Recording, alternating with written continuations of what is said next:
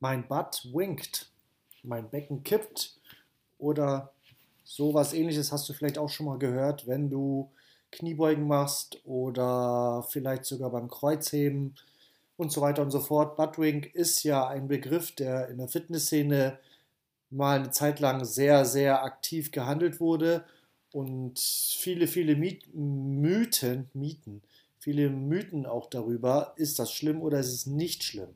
Wer das gar nicht kennt, gerne mal googeln. Ja, das bedeutet, dass du ein Bild vor dir hast. Es ist, bedeutet mehr oder weniger, dass dein Becken kippt ab in einem bestimmten Winkel, wenn, wenn du jetzt gerade stehst und dann in eine Kniebeuge runtergehst oder dich auf ein Sofa setzt, dass dein Becken kippt.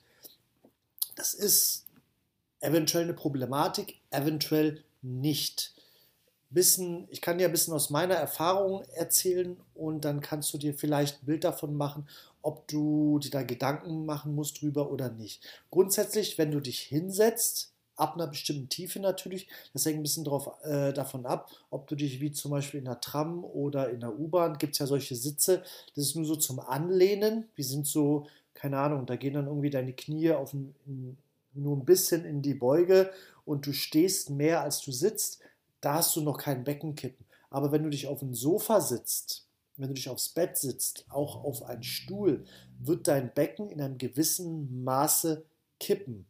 Das heißt, der Unterrücken, der rundet. Das ist auch bei vielen Bewegungen im Oberkörper ähm, in der Brustwirbelsäule der Fall, ist aber weniger problematisch, weil wir haben vorhin noch den Brustkorb zur Stabilisierung. Ja, wenn du aber zum Beispiel Spannungen im Brustkorb spürst, dass du irgendwie das Gefühl hast, so ich habe Druck auf dem Brustkorb, liegt es oftmals nicht am Brustkorb, sondern an der Wirbelsäule, dass du da ein bisschen beweglicher werden solltest, eine bessere Ansteuerung haben solltest, damit es lockerer wird. Die Möglichkeit hast du im unteren Rücken nicht, ein Bereich, der sehr, sehr schwer ist anzusteuern, den du auch sehr, sehr schwer dehnen kannst. Das heißt, dort sind die Rückenstrecker so fest, um deine Wirbelsäule zu stabilisieren. Ja, wenn man weiß, unten die Wirbelsäule macht da ja noch so einen kleinen Fortsatz, der sich sehr stark krümmt. Und du, wir haben da viele Muskeln, die sehr fest sind, um das zu stabilisieren. Dehnung, Mobilisierung, schwierig. Ja, wenn du zum Beispiel die Cobra machst, im Yoga, dehnst du den Bereich. Spüre ich das dann? Nee, ich spüre es nur, dass es unangenehm ist. Es gibt ein paar Dehnübungen, die kann man machen. Dort kannst du deine Rückenstrecker einigermaßen gut spüren in der Dehnposition, an, ansonsten fast gar nicht. Das bedeutet, diese Struktur ist schwer anzusteuern. Wir sehen sie auch nicht. Da ist ein großer, großer Zusammenhang.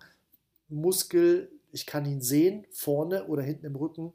Ich kann ihn nicht sehen, schwer anzusteuern und er ist einfach fest. Und wenn ein Muskel fest ist, verkrampft, kannst du dir vorstellen, kannst du ihn auch schlecht bewegen, weil er einfach nur fest ist. Und wenn ich dann weit in die Beuge runtergehe, wird es, werden die Strukturen irgendwann so fest, irgendwann so begrenzt, dass dein Becken kippt. Das heißt, dein Unterrücken wird rund.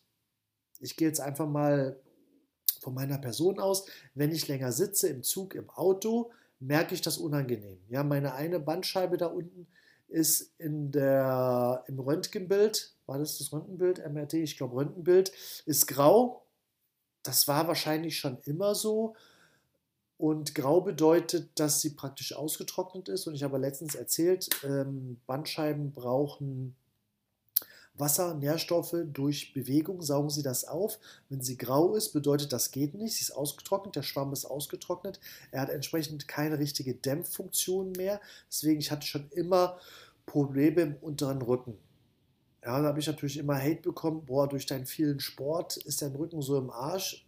Ich sehe es anders, durch den vielen Sport ist mein Rücken immer noch so gut. Ich habe dann irgendwann auch mal einen Orthopäden gefunden, der es mir so erklärt hat, was ich sehr gut fand. Und ähm, ja, der hat mir praktisch gesagt, hey, du bist immer noch fitter als 99 Prozent aller Leute. Wenn du mal morgens nicht mehr aufstehen kannst vor Schmerzen, dann kannst du dir vielleicht mh, hm, eine OP an der Wirbelsäule irgendwie gönnen, vorher nicht. Und er hat gesagt, es ist relativ normal, der Körper ist halt so und du solltest damit lernen zu leben. Und du sollst damit lernen, das zu bewegen, zu mobilisieren. Es ist vollkommen okay. Und das war für mich dann, im letzten Podcast habe ich darüber gesprochen, diese Akzeptanz. Und damit bin ich sehr, sehr gut zurechtgekommen.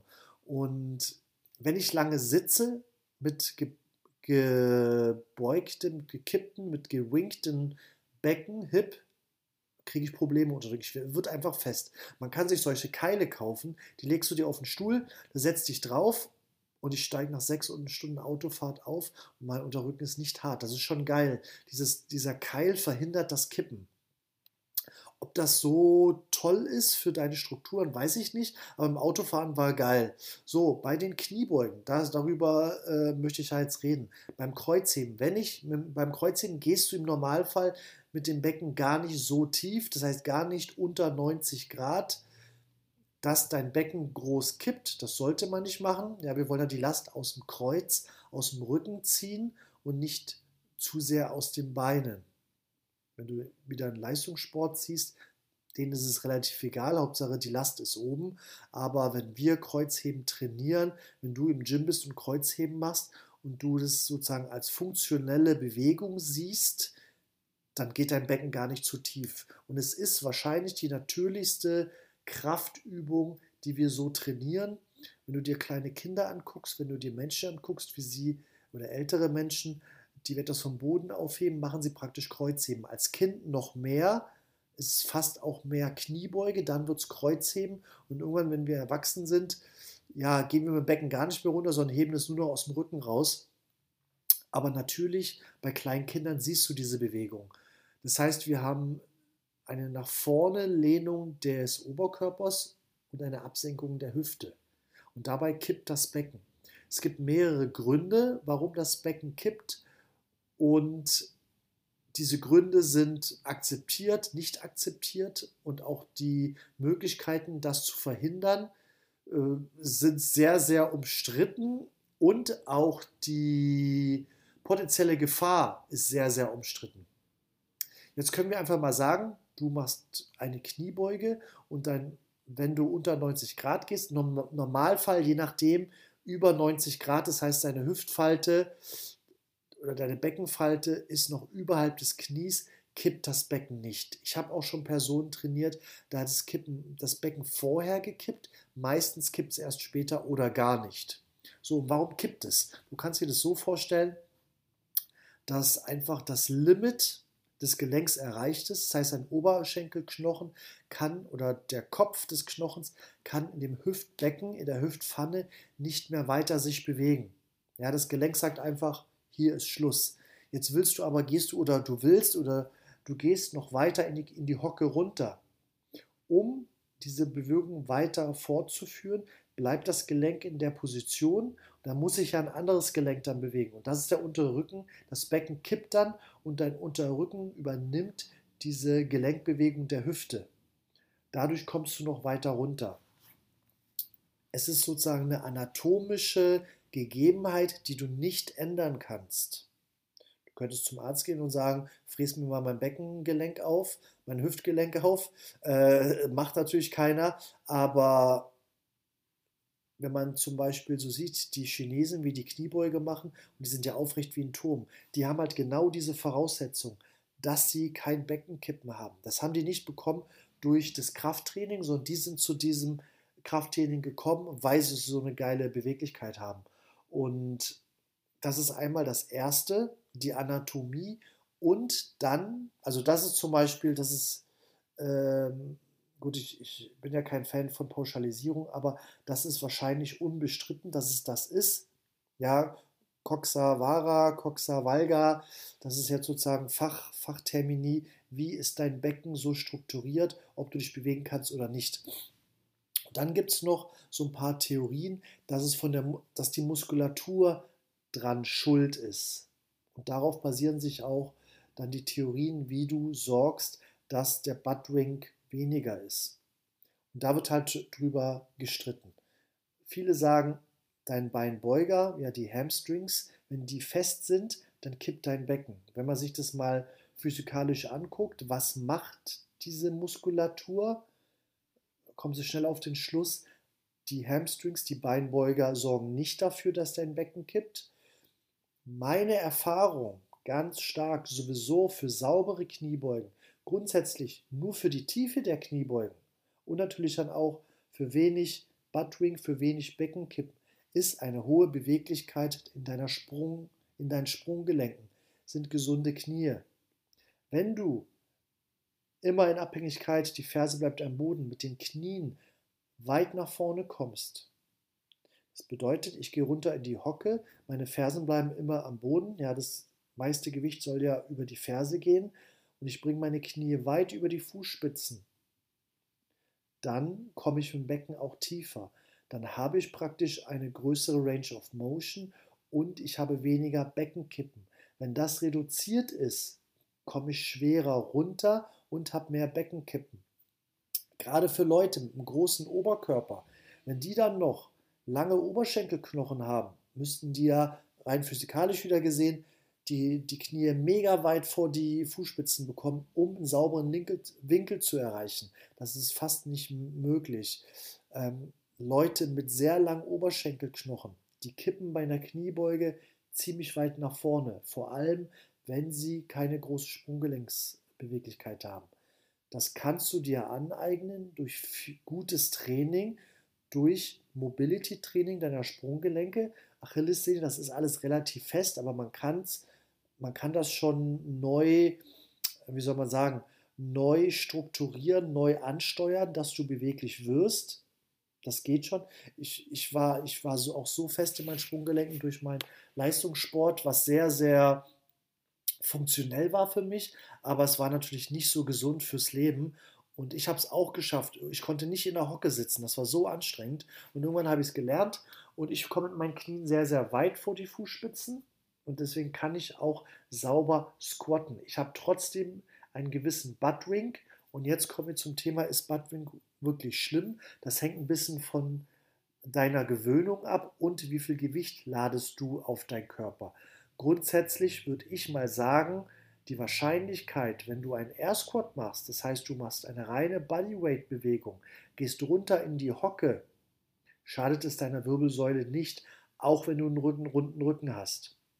Wenn du Zusatzgewicht nimmst, dann wird es sehr, sehr individuell, ob das potenziell Probleme für deinen unteren Rücken bedeuten könnte oder nicht. Schwer zu sagen wenn du langsam aufbaust, wenn du das schon jahrelang machst und nicht ständig maximal schwer beugst, ist wahrscheinlich so ein Beckenkippen, so ein Buttwink nicht problematisch für deine Wirbelsäule.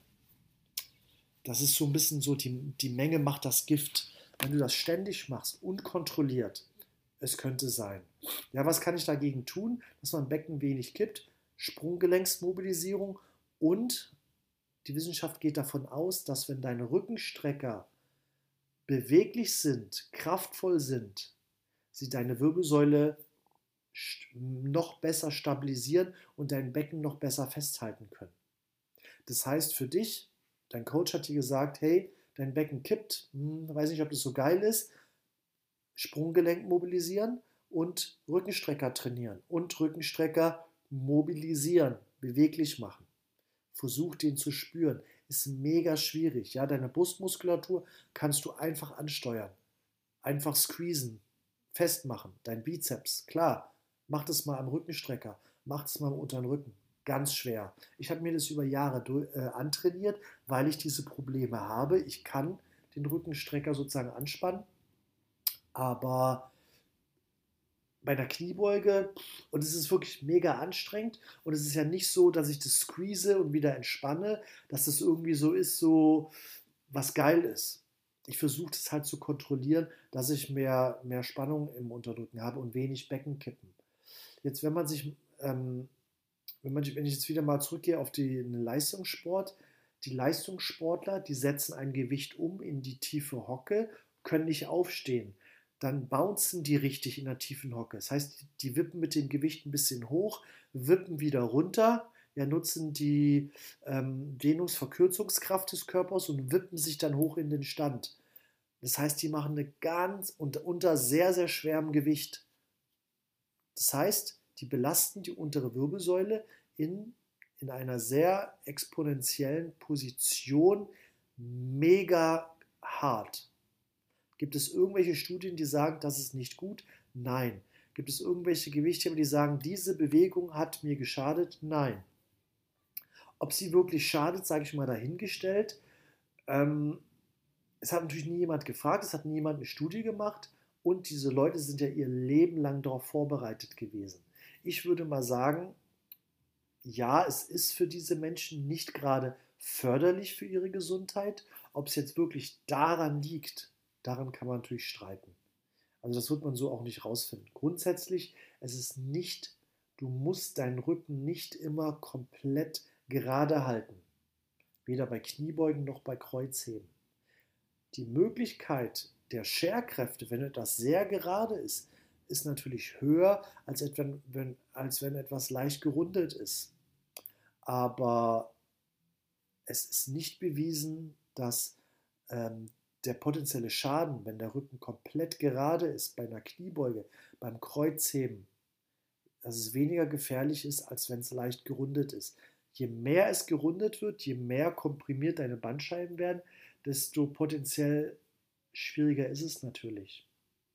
Aber es ist ja auch so, wenn ich auf deinen Rücken gucke und die Muskeln sind über der Wirbelsäule, du hast eine gewisse Fettschicht, ich sehe gar nicht deine Wirbelsäule. Das heißt, ich weiß gar nicht, ob sie wirklich gerade ist. Bei manchen kann man es sehen, aber wenn jemand zu mir kommt, der wiegt 120 Kilo, wie soll ich das sehen? Und diese Person kann mir es vielleicht auch nicht sagen, was sie spürt.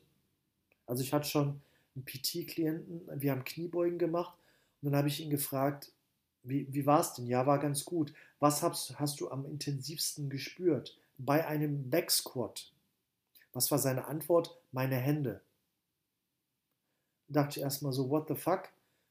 Aber er hat da so eine eingeschränkte ähm, Beweglichkeit in der Schulter, in den Handgelenken, dass diese lange Hantel bei einem Backsquat zu berühren einfach seine Handgelenke so sehr abgeknickt hat, dass er die die ganze Zeit unangenehm gespürt hat. Der hat seine Beine gar nicht gespürt. Ja, der war nicht in der Lage, diese, diese Übung irgendwo auch richtig umzusetzen. Ähm, einfach die, die, das schwächste Glied, in dem, in dem Sinne, es waren ja für ihn leichte Kniebeugen, waren die Handgelenke und die haben ihn getriggert. Also du musst lernen, deinen Körper bei den Squats ein bisschen zu, zu analysieren. Bitte mach keine Kniebeugen und stell dich vor den Spiegel und guck nach rechts oder sowas. Also kann ich dir nicht unbedingt empfehlen, sondern wenn du wissen willst, wie ist mein Rücken, ist alles schick. Wenn du das wirklich analysieren und für dich dann auch positiv umsetzen kannst, nimm dich auf mit einer Kamera oder frag jemanden, der sich auskennt. Ja, Selbstcoaching ist halt so eine Sache, wenn du es aufnimmst, guckst dir ein paar YouTube-Sachen an und versuchst es selber zu korrigieren. Ob das so funktioniert, ich weiß es nicht, aber versuch es. Also das Bewusstsein ist so der erste Schritt und dann mach dir ein bisschen bewusst, wie lange mache ich schon schwere Kniebeugen? Mache ich überhaupt schwere Kniebeugen? Habe ich Probleme mit meinen Sprunggelenken? Das, das sind halt ganz viele Einflussfaktoren.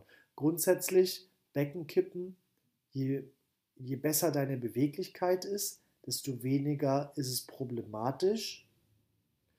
Und je weniger schwere Gewichte du bewegst, desto weniger problematisch. Je mehr Kontrolle du hast, desto weniger problematisch ist es. Ja, und jetzt zu meinem Fall. Ich versuche meine Kniebeugen mit Kontrolle zu machen.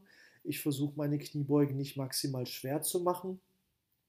Ich versuche eine sehr gute Beweglichkeit zu erhalten. Ich sage jetzt mal, für mich sind die Squats kein Problem. Obwohl meine Bandscheibe, ich sage mal so, kaputt ist, obwohl mein Becken leicht kippt. Wenn ich diese drei Faktoren, Faktoren jetzt in die andere Richtung treiben würde, könnte man wahrscheinlich sagen, ich habe Probleme, der Buttwing ist ein Problem. Da ich das so für mich austariert habe, habe ich keine Probleme. Ja, und Schmerzen, lasst euch gesagt, im unteren Rücken sind sowieso kein Indikator für eine Problematik. Ja, ganz viele Leute, die Bandscheibenvorfälle haben oder hatten, hatten haben keine Schmerzen. Die Leute, die Schmerzen haben, haben Schmerzen aus ganz anderen Gründen, nicht weil das ihnen die Bandscheibe rausgeflogen ist. Also das vielleicht als gutes Zeichen für die Leute, die ständig Rückenschmerzen haben. Es bedeutet nicht, dass euch die ganzen Bandscheiben rausgeflogen sind. Ja, ihr habt wahrscheinlich ein Problem der Beweglichkeit und ein Problem der Kraft und nicht, weil ihr einen Bandscheibenvorfall hattet. Aber lass es untersuchen. Und der Buttwing ist, glaube ich, in der Fitnessszene kein so großes Thema mehr. Ich achte schon bei meinen Athleten darauf, ob sie einen haben und versuche, die Leute darauf zu sensibilisieren. Klar, am Ende ist jeder für sich selbst verantwortlich. Wenn ich jemanden sehe, der mit runden Rücken beugt oder jemand, der mit runden Rücken hebt, das heißt Squats, äh, Kniebeugen macht oder Kreuzheben, ich spreche die Person darauf an, ich erkläre der Person das. Wenn sie es nach mehrmaligen Erklären nicht ändert, ja, das ist ihr Schicksal. Ich als Coach, ich kann mich ja nicht fusselig reden. Ich kann es machen, ich drehe mich um, ich schmeiße die Person raus oder ich erinnere sie immer wieder dran. Aber ich muss mir dieses Schicksal sozusagen nicht aufbinden. Das für alle Coaches. Ähm, wie gehe ich mit der Sorge um? Das ist schwierig. Also es wird die Person wahrscheinlich auch nerven, wenn ich ihr ständig sage, dein Rücken war krumm, nimm nicht mehr Gewicht, dein Rücken ist krumm. Ja, ist ein ganz schwieriges Thema, äh, wenn Leute sozusagen in dem Bereich beratungsresistent sind. Und ich weiß ja auch nicht, vielleicht schadet es dem Rücken gar nicht, selbst wenn er wirklich rund ist. Ja, da habe ich äh, vorhin gesprochen. Da ist ja jeder Mensch individuell. Das muss man ausprobieren. Wenn jemand schon zehn Jahre trainiert, und sagt, ich habe das immer schon gemacht, es funktioniert für mich, dann ist das wahrscheinlich auch okay. Ich habe auch Klienten schon gehabt, die Kniebeugen gemacht haben, wo die Knie sehr nach innen rotieren. Ich denke mir, die, die, die Frau ist 50 Jahre alt, das hat ihr Leben lang gemacht. Es ist vollkommen okay, die Knie machen das.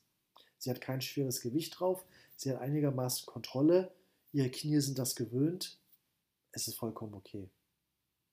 Ja, da ist die Wissenschaft mittlerweile auch weiter als zu dem Zeitpunkt, als ich angefangen habe. Da hat man immer noch auch gesagt, boah, die Knie dürfen nicht vor die Fußspitzen, die Knie müssen möglichst weit außen bleiben und so weiter und so fort. Da ist man heute viel, viel flexibler von der Interpretation. Wie kann sich der Körper bewegen? Was ist gesund? Was ist nicht gesund? Und grundsätzlich ist es immer eine individuelle Frage. Wenn du dir unsicher bist, sprich mit jemandem, der oder die sich auskennt. Und wenn du dann sicher bist, trainiere mit Bewusstsein, höre auf deinen Körper, dann musst du auch keine Angst haben vor dem bösen Buttwing. Ich hoffe, die Folge hat dir gefallen.